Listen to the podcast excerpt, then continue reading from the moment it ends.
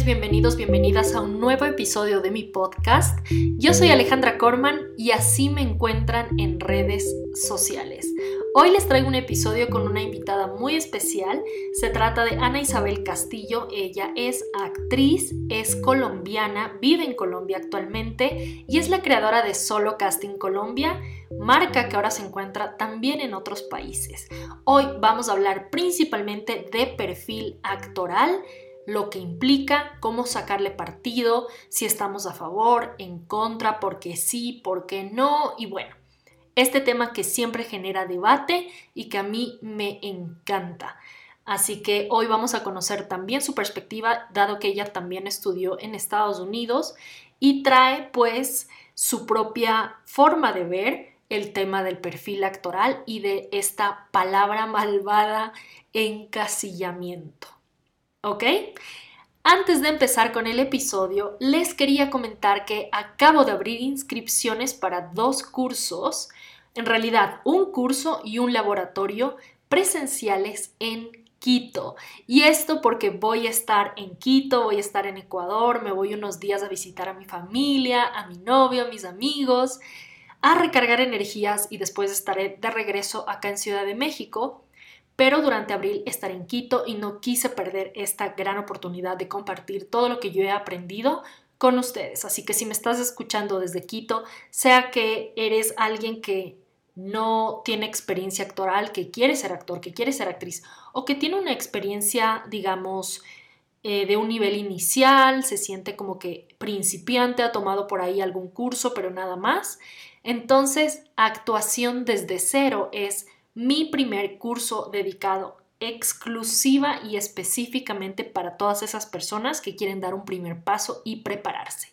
Si quieres más información sobre este curso, por favor, escríbeme a mi Instagram. Serán cuatro días de trabajo presencial y las inscripciones están abiertas y hasta el 10 de abril hay un precio reducido, hay un descuento.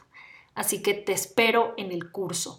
Y si por por otro lado, eres un actor, eres una actriz profesional que ya se formó, que ya está trabajando como actor, como actriz, o que ya se formó, pero todavía no está en activo porque no sabe muy bien qué estrategia aplicar para su carrera, pues te cuento que acabo de abrir inscripciones también para mi laboratorio de marca actoral, creado junto a Jorge Fegan, un actor maravilloso ecuatoriano mexicano que ha estudiado en España, en Ecuador, en Londres, ha estado activo en distintas industrias y distintos mercados y con él nos hemos fusionado para crear este laboratorio de marca actoral precisamente para definir el perfil, para trabajar en tu producto artístico, para que no solo salgas con una carpeta completa de tu producto artístico y de tu perfil, sino que además el último día del laboratorio vamos a realizar una jornada de producción de headshots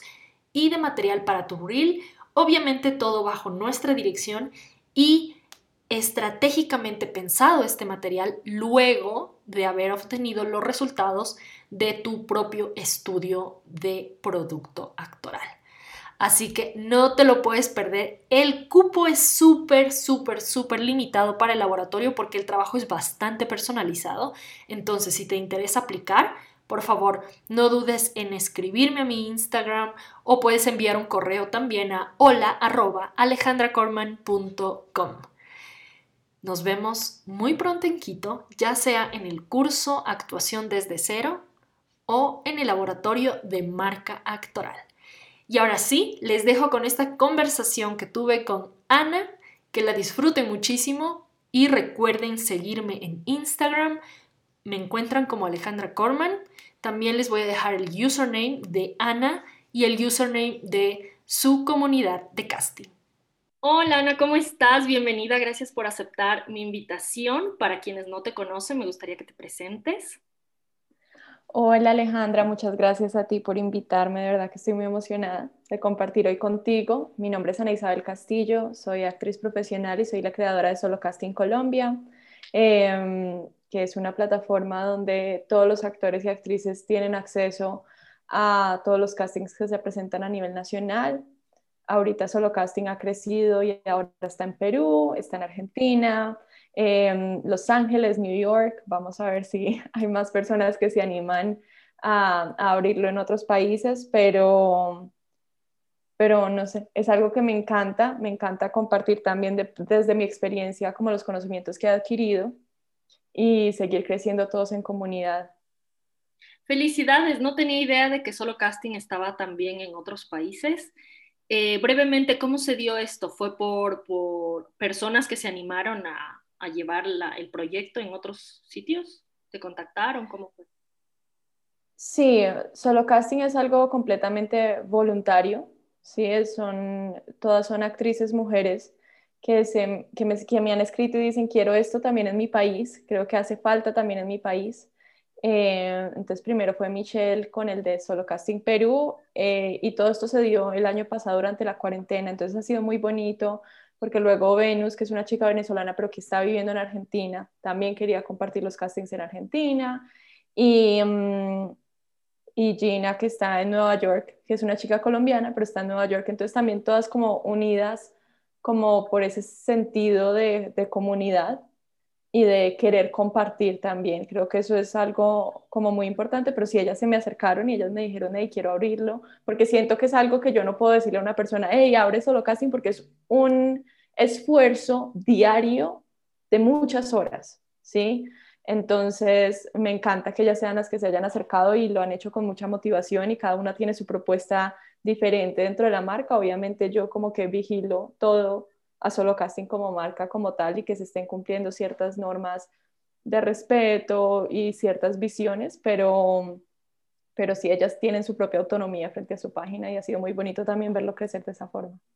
Ay, qué, qué lindo, qué lindo, qué justo que un proyecto personal, una iniciativa eh, personal crezca y llegue a otros, a otros frentes y sobre todo en, en una industria como la nuestra en América Latina que precisamente no tenemos algo tipo backstage.com, mandy.com, me explico que son sitios en donde sí está centralizado y más profesionalizado y ojalá esto siga creciendo y también eventualmente se pueda convertir en, en algo así. Eh, sería increíble para todos nuestros países. Y para quien no sabe, solo Casting Colombia es una página en Instagram en este, en este momento. Entiendo que también tienen una página web o todavía no, eh, no, ok, es una página de Instagram en donde Ana empezó a compartir convocatorias de casting que se iba encontrando, digamos, en distintos sitios que entiendo el, la iniciativa de por qué nació, porque a mí me pasó un poco lo mismo cuando yo regresé a Ecuador. Yo venía de estudiar en España, en donde sí tienes solo actores, en donde sí tienes como que páginas centralizadas. Y cuando llegué a Ecuador me encontré con esta duda de, bueno, ¿y aquí en dónde se ven los castings? ¿En dónde encuentro castings? Y estaba todo como que en grupos de Facebook, que creo que es la norma, pero como un poco regados por aquí por allá, sin saber a ciencia cierta si son buenos castings, entre comillas, o seguros por lo menos, o no, y como que sí, siempre sentí que, hacía falta. En algún punto algo, alguna vez se me ocurrió hacer algo similar, tipo, tenía la inspiración de Backstage y estas páginas, pero precisamente porque es tanto trabajo y yo estaba como en otras ocupaciones, fue, una idea que pasó y no la llegué a concretar, pero, pero felicidades por eso. Bueno, Ana es actriz, Ana estudió en Estados Unidos y entonces la quise invitar a, al podcast porque quería que habláramos de perfil, porque siento que es un tema súper polémico, súper debatido, estigmatizado y que hay muchas posturas muy fijas y creo que todas válidas, obviamente. Siempre he dicho que tu carrera es tu empresa y por ende tú decides. O sea, si tú no estás de acuerdo, obviamente es, son tus términos y condiciones, es tu política y tú decides y defines cómo llevar tu propia empresa. Entonces, en ese sentido, obviamente, nosotras también tenemos una postura. No sé al 200% la postura de Ana, la puedo intuir, pero no lo sé, así que puede que nos encontremos con argumentos eh, que, no, que no estén al 100% de acuerdo y está súper válido y creo que ese es el debate que también quería generar en este episodio, también aportar con ciertos insights o ciertas herramientas técnicas que quizás les puedan ayudar para implementar si es que están, si se animan a realmente lanzarse de cabeza con, con el tema del perfil actoral. Y bueno, ahora sí, Ana, ¿qué piensas del perfil actoral? No sé si recuerdas cuándo fue la primera vez que lo escuchaste, que lo viste, se te hacía normal, se te hacía raro. Eh, ¿cuál, es tu, ¿Cuál fue tu primera idea? Ok, yo empecé haciendo teatro, que creo que ahí se empuja un poquito más eso del perfil, porque te permiten hacer ciertas cosas en teatro que normalmente no harías, digamos, en televisión o en cine. Entonces yo crecí pensando y queriendo ser una actriz, que eso no la definía, ¿no? O sea, yo decía, yo puedo hacer de todo y yo quiero hacer esto y esto y esto. Creo que nadie me va a definir. esa fase. Creo que muchos, es, algo así como, no sé, el comunismo o algo así. Sí. como nadie me va a definir, nadie me va a poner en una cajita.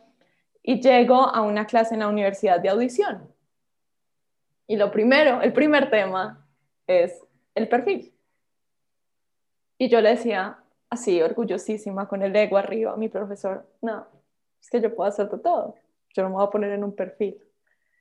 Y él me mira y se ríe y me dice, tú puede que no te pongas en un perfil, pero la industria te va a poner en un perfil.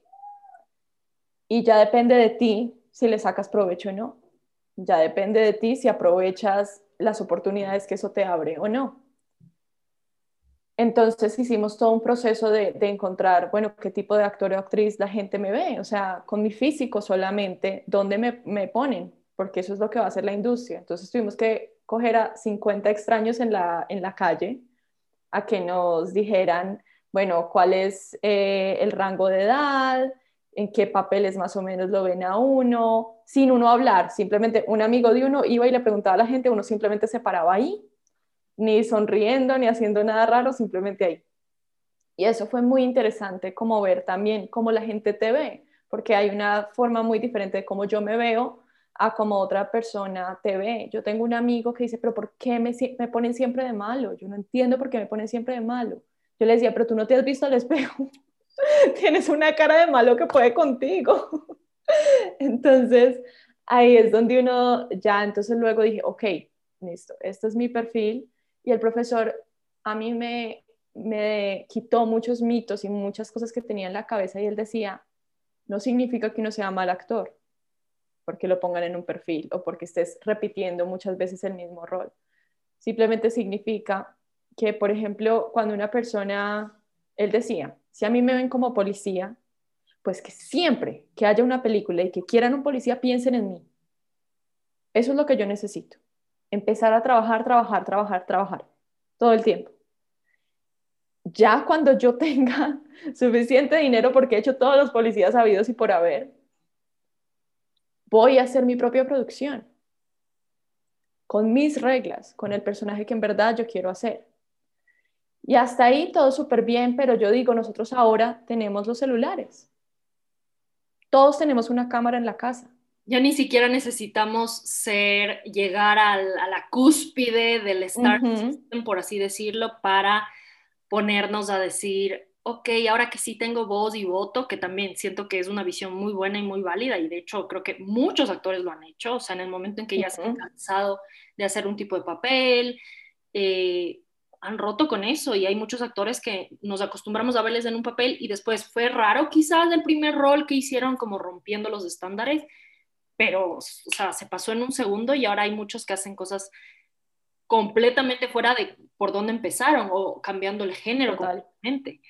Eh, y sí, es verdad, ahora podemos tranquilamente agarrar nuestro teléfono y empezar a, generar contenido. Yo sé que aquí entra un poco la polémica también de, siento que ahorita estoy escuchando el comentario de mucha gente diciéndome, pero no es lo mismo.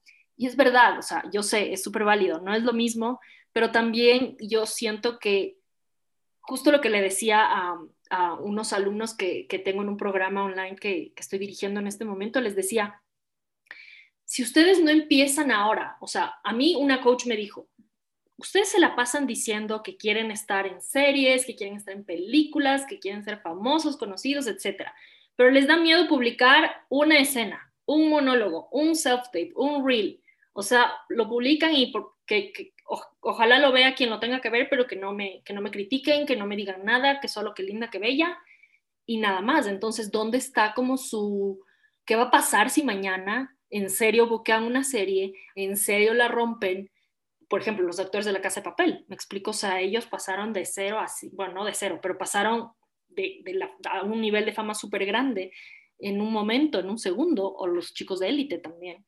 Y te van a llegar comentarios negativos, te van a, llevar, a llegar críticas, te van a llegar cosas que no quieres leer, cosas que, con las que no estás de acuerdo. Entonces, ¿por qué mejor no empezar ahora a ser un poquito más vulnerable, a permitirte mostrarte? Si a fin de cuentas es una cuestión mental, o sea, de esta manera ya estás un poquito más entrenado entrenada también a la práctica, al hacer, al subir, al que te vean, al que no les guste, porque no a todo el mundo le va a gustar, ni tiene por qué gustarle lo que haces. Em, pero es parte de eso, es, ya entras de la mentalidad de yo sí expongo mi trabajo y estoy abierta a recibir críticas, comentarios, buenos, malos, etc. Entonces... Igual siento, igual siento que no es solo miedo a los comentarios, sino que también es pereza porque entonces ahora nos toca escribir una historia, nos toca en verdad montar todo, actuarla y luego editarla para ya luego subirla. Es pereza al hacer, o sea, yo de los artistas, los actores somos los que menos hacemos. Es que un pintor está pintando independientemente de que le compren o no. ¿Sí? Un escritor está escribiendo independientemente de, que, de que lo lea. Exacto, porque es una necesidad, porque es algo que viene desde adentro. Ellos no lo hacen para que los vean. Si, si los ven es bacano, o sea, si alguien lee, qué rico. Y, he conocido también a muchos escritores, por ejemplo, que son como, me encanta cuando me critican, porque entonces generé algo, generé un pensamiento, ¿sí? Y nosotros los actores somos como, ah, es que no hay trabajo, ah, es que no me llaman. Y son mirando al techo porque conozco a muchos, no estoy diciendo que todos, hay gente muy tesa que está haciendo, que está creando constantemente. Pero sí conozco a muchos que son como es que no hay trabajo y se pasan los días mirando al techo en vez de estar, bueno, ¿y por qué no estás trabajando tú? ¿Por qué no estás creando tú? Es que ni siquiera, bueno, hay gente que no es buena escribiendo y eso está bien. Pero entonces, ¿por qué no recreamos una escena? Si yo veo una escena en televisión y yo, ah, yo lo hubiera hecho de esta forma y esta forma y esta forma, ¿por qué no hacerla? ¿Sí? Obviamente respetando toda la parte de derechos de autor, cuidando que eso no se vaya a violar, pero Em, yo, por ejemplo, empecé especialmente el año pasado que estábamos encerrados, yo tenía que actuar, o sea, para mí es una necesidad. A mí ya no me importaba si me, me iban a criticar o no, eso no, no, no era como algo que me tenía nerviosa, sino que yo tenía que hacer. Y con mi mejor amiga hicimos seis cortos que publicamos en Instagram simplemente porque los hicimos nosotras, pero de distintos papeles que no habíamos hecho papeles que no nos había permitido hacer la, la, industria y eso que yo he sido muy afortunada, porque esto es otra cosa de lo que, que me gustaría hablar sobre el perfil, y es que los estudiantes, cuando tú trabajas en cortos estudiantiles, ellos tienen una mirada todavía más fresca, ¿sí? No, no tienen esos... Sí, no tienen esos filtros de la industria que dicen, no, ya, tú eres esto y ya no puedes hacer más. Em, los estudiantes todavía están con la mirada fresca, entonces te ven en una audición y dicen, sí, esta chica puede servir para este papel, o sí, este man puede hacer esta cosa. Em, entonces, yo he trabajado mucho con estudiantes, he hecho muchos cortos estudiantiles, en estos días llevaba la cuenta y más o menos, entre cortos profesionales y estudiantes, he hecho más o menos 50, 51. Muchísimo. Muchísimos. Y eso me ha permitido a mí hacer papeles que, digamos, la industria ya formada de cine, la industria ya formada de televisión no me hubieran permitido hacer en la vida. Entonces, algunos que ya se iban al ridículo, que era, por ejemplo, yo era hija de una chica de 35 años y yo tengo 26, pero parezco también de 35, entonces eso se vio rarísimo. Pero si me entiendes, como que ellos todavía están más eh, inocentes frente a la vista en la industria y me han permitido hacer eh, de hada del bosque, de asesina, de, de todo, o sea, me han permitido ir a mis extremos y, he podido empujar esas barreras del perfil, pudiendo tener en mi reel un montón de diferencia entre cada personaje que he hecho. Porque esa es la otra cosa, o sea, tú trabajaste en casting y yo, yo también en Los Ángeles tuve la oportunidad de trabajar en una castinera. Y ahí uno se da cuenta que si tú no llegas como el personaje, es muy difícil verte como el personaje. Es muy difícil, es muy difícil. Eso es lo que siempre he dicho y lo que siempre les digo cuando tengo masterclasses o en mis lives o en mi contenido. Es muy difícil que yo te vea en un casting siendo completamente algo distinto, novedoso, bueno, obviamente, interesante si quieres, pero que no cuadra o que no me genera cierta vibra del personaje y que yo, como directora de casting o como directora, diga, no da para nada o no le veo, pero démosle la oportunidad, pidámosle que se vista de otro color o intentemos de nuevo o tal vez sí puede, o sea, porque no hay tiempo, porque el tiempo es dinero y a menos de que seas un actor más conocido, que obviamente si es para un papel protagónico es distinto, y si eres un actor conocido en el que, en el que yo quiero casi que, que tú estés en mi proyecto, es muy distinto, porque ahí sí yo voy a decir, nunca lo he visto hacer este papel, pero como yo quiero su nombre en mi proyecto y he visto que es buen actor, imagino que puede. No lo sé, veamos, probemos. Pero en los papeles secundarios para abajo, eso, es, eso no pasa. O sea, será 1% que pase. Pero en cambio, si yo te escribo, Alejandra, sé que estás casteando este papel y sé que de pronto mi perfil no es lo primero que ves, pero mira esta escena donde yo hago ese papel y si lo hago, ya me viste ahí, entonces ya dices, bueno, voy a darle una oportunidad. Y mira que yo empecé a, a, postear este tipo de cosas. Incluso uno de los cortos que hicimos así a distancia, te lo digo, eh, yo no tenía un fondo negro, puse una bufanda de fondo negro, o sea, atrás, eso es todo mi set. Y fue uno de los que elegí para poner en mi reel de este año, donde tengo un montón de trabajos profesionales, pero puse ese de un corto que, que yo escribí y que hice con mi mejor amiga, porque es un papel que quiero hacer más y que aún no me han dado la oportunidad. Entonces necesito que lo vean, necesito que vean que yo puedo hacerlo. Ajá, le apuestas. Entonces, ahí yo es cuando yo digo, bueno, nos quejamos y nos quejamos de que no nos dan la oportunidad de hacer algo distinto, eh, de, ay, me llaman solo para drama, pero yo quiero hacer comedia, o me llaman solo para comedia y yo quiero hacer drama, pero ¿cómo si no te han visto? O sea, eso empieza desde nosotros, o sea, ¿qué vamos a hacer para poder empujar esa cajita? Porque como tú dices... Sí, perdón que te interrumpa, justo se me vino una idea. Aparte, todos decimos que somos buenos.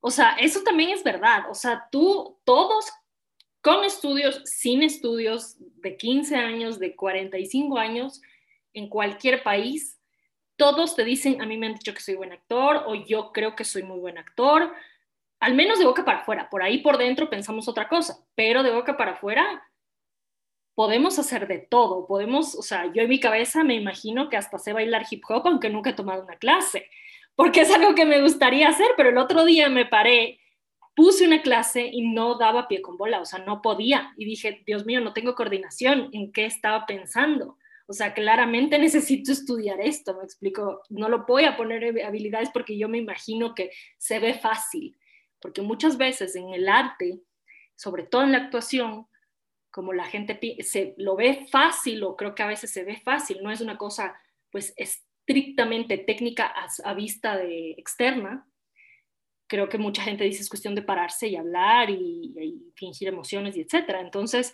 pero no, o sea, yo misma me, he golpeado muchas veces o una vez en la que tuve que estaba practicando una escena y, quería llorar y no pude, o sea, ese día no pude y fue como, ¿qué está pasando? Y claro, y me frustré y no sé qué porque, porque dices, pucha, que ya soy mala. Y no, es que es un oficio y hay que practicar y es normal que no siempre nos salgan las cosas y, hay que tener la conciencia y creo que también, no quiero decir la palabra ubicarse, pero, pero sí la voy a decir, ubicarse en el nivel de carrera en el que te encuentras. Ser inteligente, sí, ser lanzado, sí, ser arriesgado, sí, pero de forma estratégica, con inteligencia, con creatividad y no por exigencia. O sea, no puedo yo llegar a un lugar pateando la puerta y diciendo, yo soy talentosa, contrátenme, yo puedo todo, y como con esta actitud un poco de por qué no me toca a mí y el victimismo, y bueno, esas cosas que ya lo ha repetido mucho también aquí en el podcast. Y lo que mencionas de, del ponerse a hacer, que tú dices, sí, es muchas veces, muchas veces es pereza, estoy de acuerdo, pero también el origen de la pereza, yo siento que e, es un miedo. es, un miedo, es un miedo a... una pregunta que a mí me hicieron que me quedó resonando, como le decía, es que no sé por qué no, no preparo tan bien esto y la, la, la. Y fue como, bueno, quizás tú no preparaste bien ese casting, porque si te dicen que no y tú diste el 200%, te va a golpear más duro si tú preparaste pero no lo suficiente y, no hay respuesta o te dicen que no, bueno, hay un aliciente porque dentro de ti vas a poder justificar o tener el pretexto de decir, bueno, si lo hubiera preparado mejor, tal vez sí, entonces como que no te sientes tan mal, porque la responsabilidad de que sí salga o de que no salga, habiendo invertido tiempo y, y esfuerzo, es fuerte. Entonces yo creo que es o miedo a que salga bien o miedo a que salga mal y lo que eso implica, ¿no? Y por eso muchas Nos da más miedo el éxito. Sí, totalmente, totalmente. Ok, entonces, nos, nos estamos yendo como un montón de lugares, pero necesarios también. Tú te diste cuenta en la escuela, en Estados Unidos, de que sí requerías encasillarte. ¿Qué piensas de la palabra? ¿Qué, ¿Cuál fue tu experiencia luego en la industria? No sé si eh, en el tiempo que estuviste en Estados Unidos tuviste la oportunidad de hacer algún, algún trabajo profesional en donde, no sé, qué pasó con tu perspectiva y qué pasó en Colombia cuando regresaste también, cómo, cuáles son esas diferencias que se manejan en las industrias en cuanto al perfil. Yo me choqué un poco, especialmente cuando ya me fui a vivir a Los Ángeles a trabajar, ya cuando en verdad estuve en la industria como tal. Porque como colombiana, el estereotipo que se tiene en la cabeza de colombiana, yo no soy ese estereotipo físicamente. Entonces ya decían, actriz colombiana, listo, la llamamos para esto. Y yo iba a los castings y yo veía a las otras chicas espectaculares, divinas, seguramente muy talentosas, porque no veía las audiciones, pero seguramente sí. Yo decía, ¿yo qué hago acá?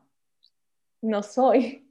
Porque es que si han visto La La Land, que uno llega a la sala y son un montón de gente como uno es eso, es, exactamente eso en las audiciones, pero yo allá llegaba y yo decía, esta no soy yo. Entonces también empieza el juego de autosabotaje, de decir, pues no soy lo que buscan desde antes, pero hay una cosa, es que si a uno lo llaman a un casting, es lo que están buscando porque te llamaron. Entonces uno tiene que irse con toda la fuerza, ¿cierto? Pero entonces ahí empecé como dije, ok, ¿cómo navego esto? Porque no soy el estereotipo, que ellos están pidiendo. No puedo, digamos, podría con cirugías, pero no lo iba a hacer. No puedo transformar mi cuerpo a esto que ellos están esperando. ¿Cómo puedo hacerlo? Em, y la verdad es que sé lo que es el perfil, entiendo para qué sirve, porque especialmente yo que he escrito tantos cortos, pues sé que uno tiene que irse muchas veces al estereotipo para explicar algo que no tienes tiempo de explicar en la historia. Entonces, eh, es necesario como irse a estos perfiles y a estas cosas que de una vez cumplen con ciertas características para no tener que gastarte tiempo en la historia de explicarte que sí, es que esto es más profundo que eso. No, o sea, no tienes tiempo. Em, entienda claro con una imagen. Exacto, con simplemente que aparezca una chica eh, que se está echando goticas en la nariz con gafas grandes, ya tú sabes es la nerd, porque es lo que crecimos viendo, ¿sí? Y a veces tenemos que recurrir a eso para que se entienda porque no tenemos tiempo en la historia para contar todo sobre el personaje. Ahorita se están rompiendo muchos los estereotipos. ¿Por qué? Porque también nos estamos dando cuenta que en la vida real eh, ya se están quitando muchos esquemas. ¿Sí? Y eso a mí me parece delicioso, me parece muy lindo. Siento que en Europa juegan muy bien con eso. Eh, porque también visualmente se vuelve más interesante. Hay, por ejemplo, actores, yo amo Robert Pattinson, me parece un actorazo, y poniéndolo en su, en su versión más básica, que fue Twilight, que no es una, digamos, una historia tan profunda como las que él ha logrado hacer. Pero si tú te pones a mirar a Robert Pattinson, él no es el tipo de galán que uno normalmente está eh, como que acostumbrado a ver. Ajá. Pero te hace creer que él es el super galán. Y con su actuación, y lo estoy poniendo en la actuación más básica que fue Twilight, ¿sí? Entonces, él rompió con ese estereotipo, porque cuando tú te, tú, te, lees Crepúsculo, cuando tú te lees Twilight, la idea de uno de Edward es gigante en la cabeza. O sea, yo me acuerdo que yo me imaginaba a ese hombre, Dios mío, se rompía la cámara de la belleza tan hermosa de este man. Y llega Robert y yo digo, pero ¿por qué castearon a este man? Qué cosa tan rara. Claro, yo más chiquita también. Y digo, me creí todo el cuento de que el man era un galán, me creí todo el cuento de que él era un vampiro, ¿sí? Entonces también podemos ir rompiendo con ese tipo de cosas, pero como tú dices, ya cuando uno es un actor que ya ha demostrado otros papeles, pues, y para un protagónico yo puedo decir, ok, listo, de pronto puede funcionar, vamos a ver. Eh, que también ahí el manager o la manager hace un fuerte esfuerzo en esa parte. Decir, por favor, vean a este actor, yo sé que puede hacerlo, por favor, véanlo. Eh, he visto en una obra de teatro o algo así. Que otra cosa, para romper estereotipos, el teatro sirve mucho y los directores y las directoras de casting van a teatro. Entonces, si hacen una obra de teatro, también inviten, porque mucha gente hace obras de teatro, pero lo mismo que decíamos del miedo este a ser vistos, que es muy gracioso, hacemos una carrera donde tenemos que ser vistos, pero cuando ya estamos, tenemos una puesta en escena, nos da miedo que la gente vaya, sí, y que tal que esa noche me vaya mal y tal y tal cosa, pero no, hacer teatro ayuda mucho a mostrar tu rango de, posibilidades y, ayuda a que esa cajita se vaya cada vez creciendo más. Pero en mi experiencia propia, eh, por ejemplo, hay, hay, una cosa que se repite mucho en mis papeles, que es enfermera. Me ven mucho como enfermera. Eh, y yo soy feliz. A mí me llaman para una enfermera, yo hágale, hago de enfermera. Em, también niña bien, yo me he cortado mucho el cabello, que eso creo que es algo que también los actores y las actrices podemos hacer, porque si tengo el cabello acá, doy un perfil diferente, si tengo el cabello acá, doy un perfil diferente. ¿Sí? Mientras más largo, más corto que lo tenga, eh, voy a dar un perfil distinto y eso me ha dado la posibilidad a mí de salirme de ese perfil eh, en muchas cosas, porque es distinto una colombiana con el pelo largo a una colombiana con el pelo completamente cortico. Cuando lo tenía cortico en Los Ángeles, que me lo corté casi al final de, de mi tiempo allá, me llamaban para la pianista. Entonces ya era la latina artista, o sea, ya se iba para otro lado. Claro, claro, ya dabas otro, otro, otro look. Y ahí también importante, o sea, si te cambias de look, si te cortas el cabello y estás apostándole a modificar un poco tu perfil, hazte fotos, publica las fotos. O sea, súper importante porque si no, se, se, pasa a veces muy rápido el tiempo de un look y no le sacamos provecho nosotros mismos y decimos, ay, no tengo ni una foto de la época en la que estaba rubia o, whatever. Entonces, sí, muy importante. Ok, sí, yo también pienso igual que tú, de hecho siempre lo he dicho, como en el teatro es en donde yo puedo tener 80 años, como 10 años, como ser monstruo, como ser hombre si quiero, puedo hacer 20 personajes en una misma obra, en una misma noche si quiero, entonces es mi campo de libertad donde soy libre de estereotipos, de juicios, de etiquetas, de etcétera. Y importantísimo invitar a personas de la industria para que te puedan ver, sacar un, extracto de esa, de esa obra de teatro, grabarla y montarla, pues a publicarla, etcétera. O sea, poner nuestro trabajo siempre en la vitrina. Una cosa que justo eh, yo vi el TED Talk de Carla Souza, que es esta actriz mexicana, no sé si lo has visto, es muy bueno, en donde ella cuenta que pues ella estaba, bueno, no sé si estaba o está todavía en el, en el perfil de, de niña bien, de niña rica, ¿no? Y que estaba un poco cansada de ese tipo de papeles y que se enteró que iba a haber una película en donde el personaje para el que ella quería audicionar era una drogadicta. Y ella insistió como que a través del manager y etcétera para que le invitaran al casting, pero ni siquiera la quisieron recibir, o sea, fue como que no, Carla, tú tú no das, o sea, a ti te vemos como que estás muy guapa, o sea, que a veces, o sea, no somos muy guapos o somos muy guapos, dependiendo, ¿no? Entonces fue como, no, estás muy guapa, muy linda, muy niña, bien, no. Y entonces ella hizo exactamente esto que tú estás diciendo ella se, juntó con unos amigos, una maquilladora, un amigo que le, que le filmó, etcétera, una vestuarista, se transformó completamente, solo, o sea, no solo de, actoralmente, sino también su look para que se la vea así. Se afeó, digamos, los dientes así todo amarillos, todo feo, y grabó un, fragmento de una escena y se la mandó a los productores o directamente al director y entonces le llamaron y entonces fue seleccionada pero la película no terminó eh, al final por un tema de producción haciéndose, pero sí la escogieron porque dijeron, wow, sí puedes, ahora que lo veo me doy cuenta, muchas veces en casting es ver para creer, ¿no? Nosotros tenemos que creernos primero para que nos vean. Entonces, sí, me parece importantísimo. ¿Qué puedes mencionar tú eh, respecto a, no sé si tú misma has hecho un estudio más allá del inicial que me cuentas en la escuela? ¿Has seguido trabajando en tu perfil? ¿Ha ido cambiando? Eh, ¿De qué forma has ido como que creando tu propia marca, si es que podemos llamarla así, o cuál sería esa, es, esa marca en este momento? Porque sabemos que nada está escrito en piedra y que también de aquí a unos años, si quiero cambiar, lo voy a poder cambiar y eso se tiene que reflejar en mi contenido, en mis fotos, etc.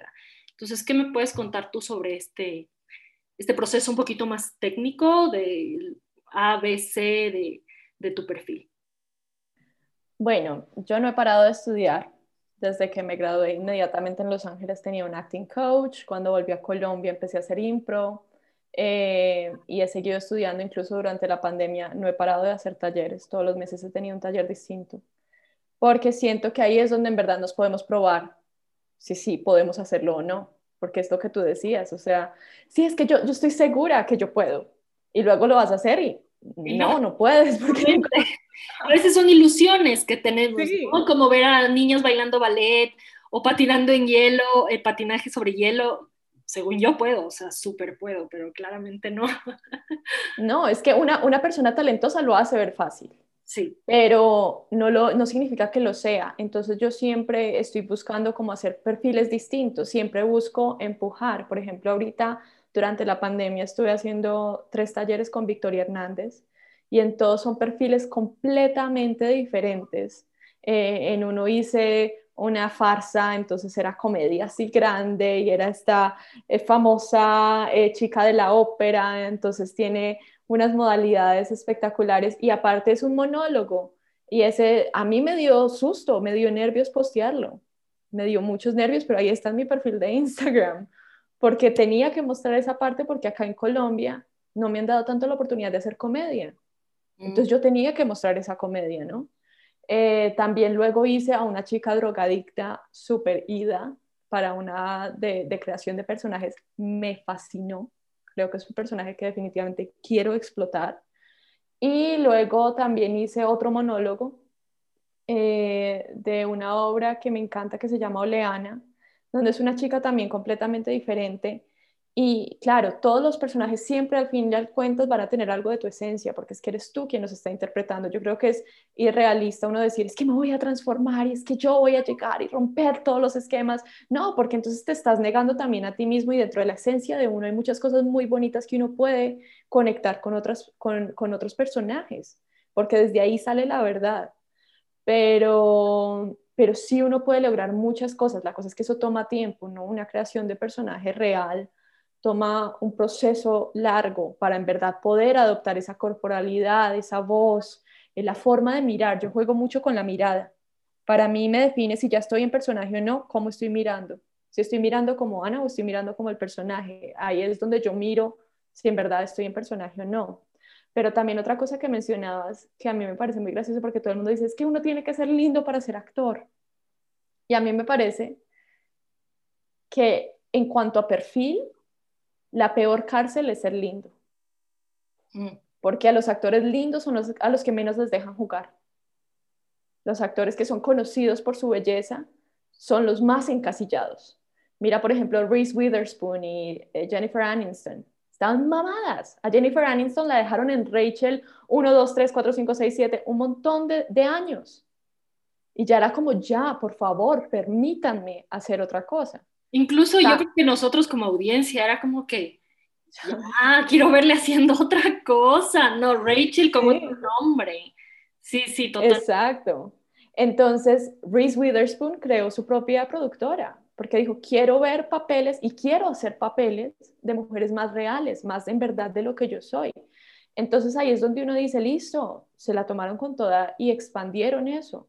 Pero a mí me parece que, cuando uno está en esa línea de que no se sabe si en verdad es lindo o no, o como que a veces es lindo y a veces no, me parece lo mejor para hacer Me arreglo un poquito más y ya estoy, ya le apunto a los demás linda. Me, me quito el maquillaje y estoy tal como me veo ah, recién levantada. Sí, es interesante, es interesante esto. No, creo que nunca lo había pensado así, pero es verdad, es verdad. Incluso ahorita recuerdo una serie que empecé a ver el otro día, no me acuerdo el nombre porque no, no es una serie conocida, pero así como que zapping en, en, WhatsApp, en WhatsApp, perdón, en Netflix, me encontré con una serie española. Eh, yo amo los policíacos. Yo siento que yo quiero ser esa detective, así, ese cliché, no me importa que sea estereotipado de con el corazón frío, que sufrió un trauma en la infancia y ahora ya no puede amar y estas cosas. Me encanta, me encanta, me encanta, me encanta. Y estaba viendo un policíaco, me gustan mucho los, los thrillers españoles. Dije, si es español, seguro es bueno. Pero la chica que eligieron para protagonista, para la detective de policía, no pude, no me la creí. O sea, muy guapa, muy guapa, parecía modelo, y tampoco se habían esforzado mucho en afearla o cambiarle, ¿sabes? Como que no, no, no, no me daba esa esencia. Lo único es que sí, no estaba muy maquillada y estaba medio despeinada, pero de allí con el balayage en el cabello que tú dices, me distrae, me explico. Entonces vi creo que el primer episodio o la mitad del primer episodio y dije que no puedo creérmelo. Y perdón, o sea, perdón porque me imagino que hay detectives muy guapas, no lo sé, pero estoy muy acostumbrada también, soy víctima de la industria también como consumidora de contenidos y me cuesta ver a esta chica haciendo este papel, se, se ve forzado, se ve que no. Creo que no fue una buena decisión de casting. Entonces, siento que es verdad. O sea, el ser muy guapo es una cárcel más grande. Es una cárcel más grande porque te distrae su belleza. Te distrae la belleza de la persona y te fijas solo en eso y no en otras cosas. Muchas veces, no siempre, pero muchas veces. Y si tú miras a los más grandes actores y actrices, eh, que son los que se ganan más premios, que son los que han podido realmente hacer de todo. tú miras una Meryl Streep y ella, si tú te pones a verla, o sea, Meryl Streep no podría ser modelo. ¿Sí? Ella no es, claro, yo la veo como la diosa más espectacular del universo porque es muy buena actriz, pero ella físicamente no es lo que uno llamaría diosa. Linda, o sea, no es como, tiene unas facciones eh, interesantes, es que esa es la cosa, para la cámara es más interesante ver a alguien que no es obviamente lindo.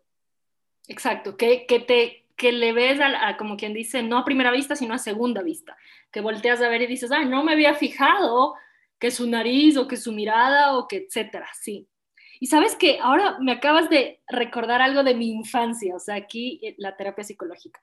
Pero recuerdo que cuando yo era chiquita, no, no sé qué edad, supongo que entrando a la adolescencia, que es esa edad en donde te empiezas a fijar en esto, recuerdo que en algún punto yo sentía que a mí la gente no me volteaba a ver como volteaban a ver a mis amigas, quizás pasando por la calle o entrando a un lugar, pero que eventualmente como que llamaba la atención por otras cosas o a segunda vista. Entonces yo tenía esta frase que decía, yo soy bonita a segunda vista.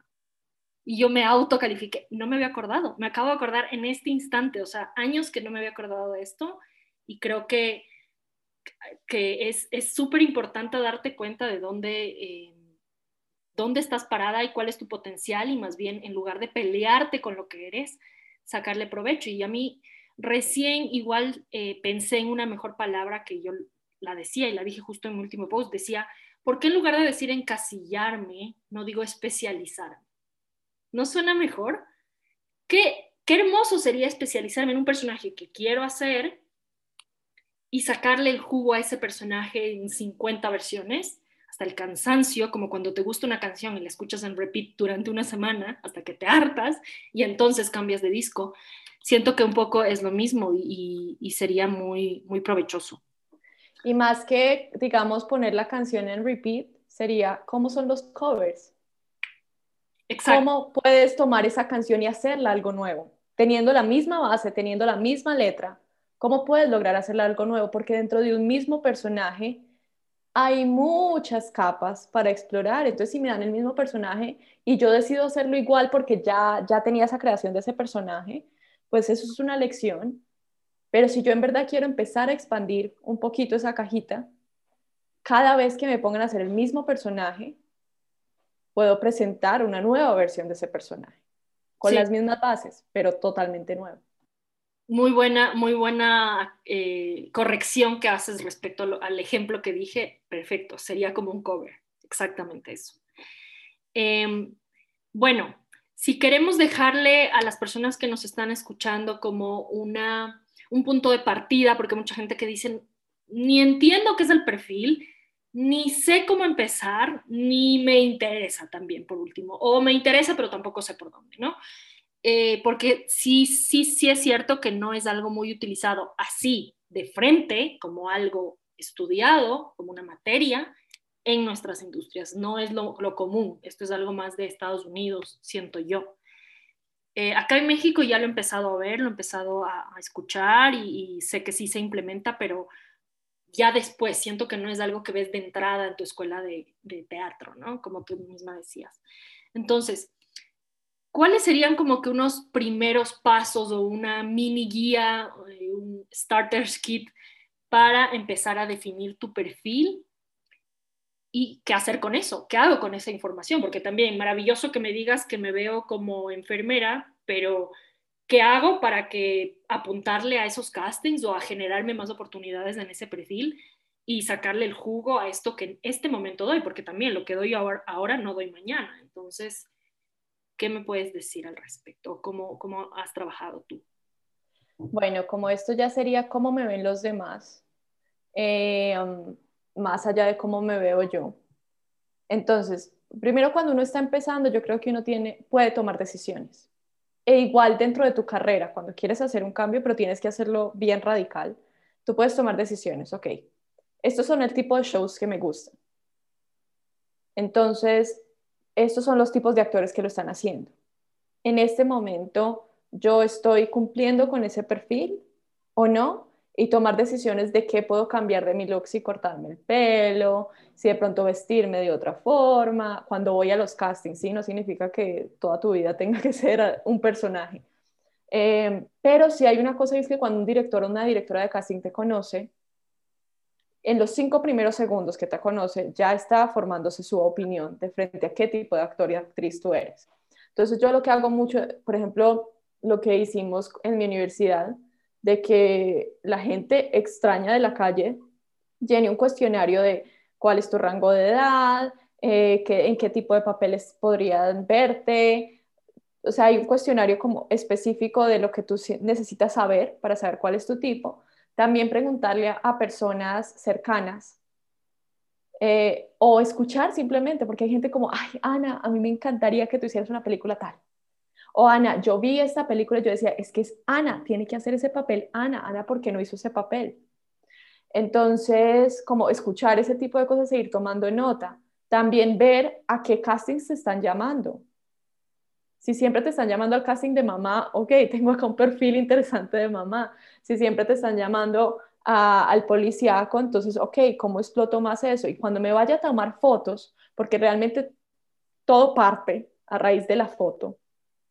Eh, cuando me vaya a tomar fotos, entonces exploro tener una foto como policía en acción o exploro tener una foto como la enfermera o exploro para que visualmente ya digan, ve, sí da, y de ahí ya partir a crear escenas con esos personajes que quiero hacer. La cosa es que tiene que haber un compromiso grande y no pueden empezar, que sé que todos empezamos así, pero no pueden, es que yo quiero hacerlo todo.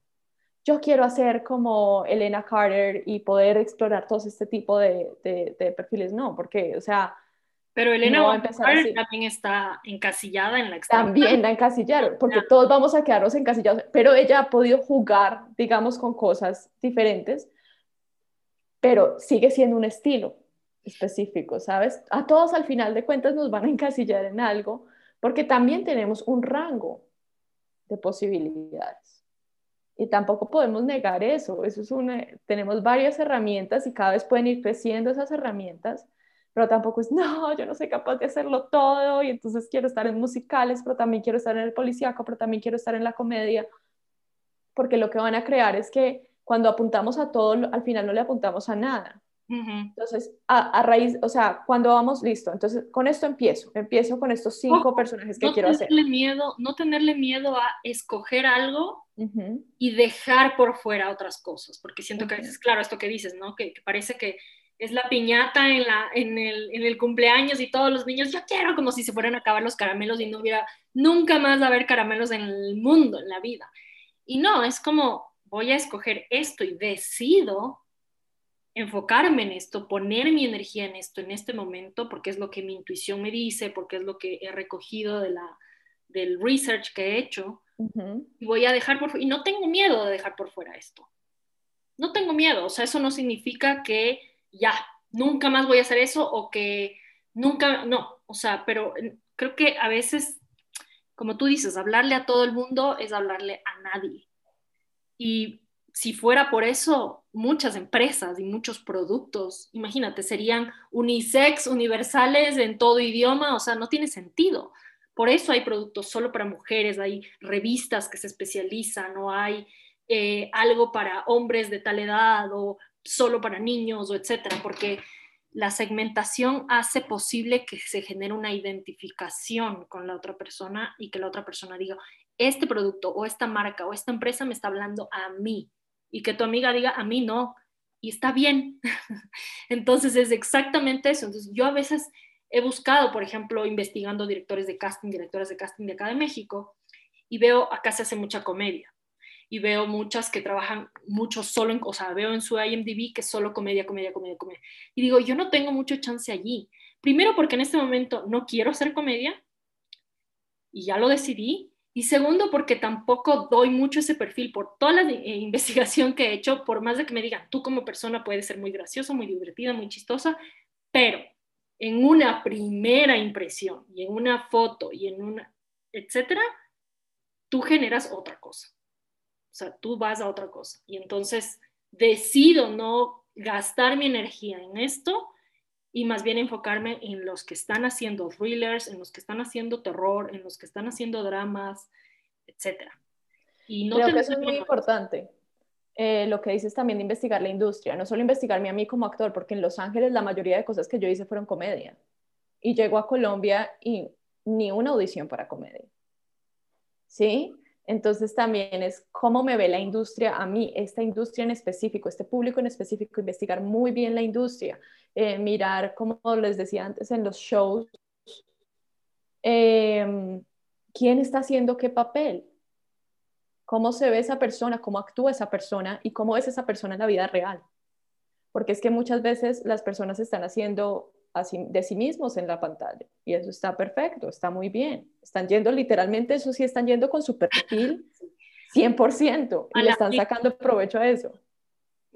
Pero si yo no quiero ser ese tipo de actor o actriz, tengo que ser realista y, y, algo que tú decías no significa que no vayas a hacer el resto de papeles, porque nosotros podemos hacer reset en nuestra carrera varias veces porque es importante también reinventarnos como artistas. Entonces, listo, empiezo con estos cinco, ya le saqué todo el provecho que podía a estos cinco, voy ahora con estos otros cinco.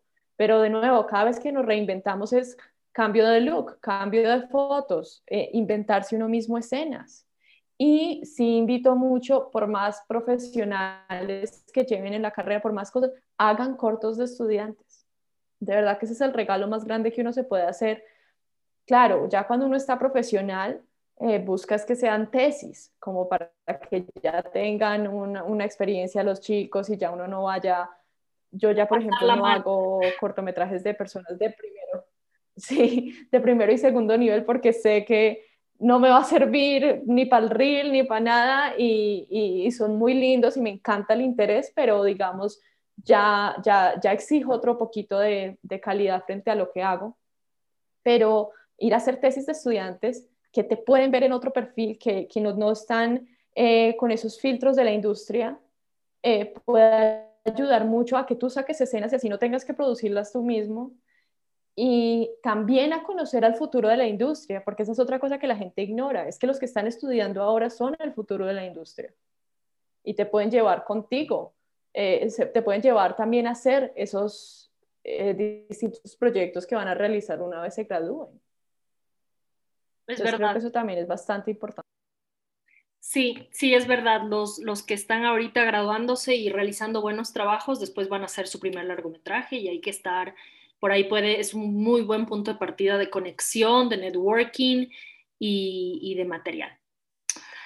Bueno, Ana, creo que se nos acabó el tiempo, se me pasó súper rápido, ha sido un gusto conversar contigo sobre este tema que tiene muchísimo más, porque podríamos hablar tres horas sobre este tema y creo que es muy interesante estar sobre todo conscientes. Yo creo que lo peor que podemos hacer es ignorar que esto existe, lo veas como tu amigo o lo veas como tu enemigo, creo que como sea que, lo veas, creo que estar consciente de cuáles son las reglas, un poco entre comillas, porque siento que igual las reglas tienen excepciones, e igual las de hoy no son las mismas de hace 10 años, ni serán las mismas después de 10 años, y eso es lo bueno y lo positivo, pero creo que el estar consciente de cómo se mueven, si quieres formar parte del juego, primero entérate de las reglas del juego para después poder romperlas si quieres. Eso es un poco lo que suelo decir en torno al, perfil. Eh, no te angusties y si me dan a escoger, yo prefiero trabajar mucho de un solo personaje a no tener trabajo por ideas en mi cabeza. Y también está súper válido que si no quieres hacer esto o entrar a, a ser parte, pues hagas tu propio camino, hagas tu propio camino fuera de esto. Nadie, no es obligación ni mucho menos eh, haz tu propio camino, pero ten un criterio y ten una opinión súper clara en cuanto a cómo vas a llevar tu carrera. Creo que eso, eso a fin de cuentas es lo más, más importante. Así que, Ana, muchísimas gracias por acompañarme. Eh, no sé si tienes algo más que decir para, finalizar. Eh, no, gracias a ti por invitarme. No, ha sido una charla muy divertida. A mí también se me pasó el tiempo rapidísimo.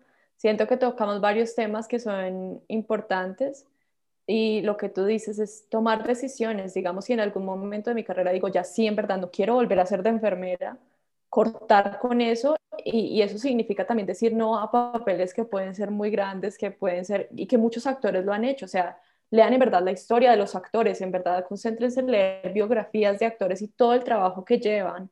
Eh, porque como tú decías, por ejemplo, que, decíamos al principio de la charla, claro, los chicos de la casa de papel surgieron, digamos, hacia la fama de la noche a la mañana, pero de la noche a la mañana son años de trabajo. Son años de trabajo. Alba Flores, por ejemplo, que es ahora una de mis actrices favoritas, lleva, demasiado tiempo haciendo teatro y haciendo teatro experimental y, y ha hecho demasiadas cosas aquí y allá entonces, también saber que es un camino, que es un proceso, que no llegamos a esta industria y de una vez ya, ¡pum!, el protagónico y ya, y también revisar cuáles son las motivaciones detrás de querer ser actor o actriz, porque si es fama, créanme, este camino es demasiado largo, si esa es la única motivación, va a ser muy frustrante. Y no tener miedo a crear nuestro propio contenido, a mostrarnos. Ahorita tenemos todas las herramientas, todos tenemos redes sociales, todos tenemos celulares, todos podemos estar creando, haciendo y ya no tenemos que esperar a que nos llamen. Tenemos una ventaja gigante y tenemos que saberla utilizar, pero de verdad me encantó este espacio. Muchísimas gracias por tenerlo, por crearlo. Eh, y gracias por la invitación, de verdad que me siento honrada. Muchísimas gracias a ti, Ana, y gracias a todos y todas los que nos, los, los y las que nos han escuchado. Eh, les espero en un próximo episodio. Muchas gracias.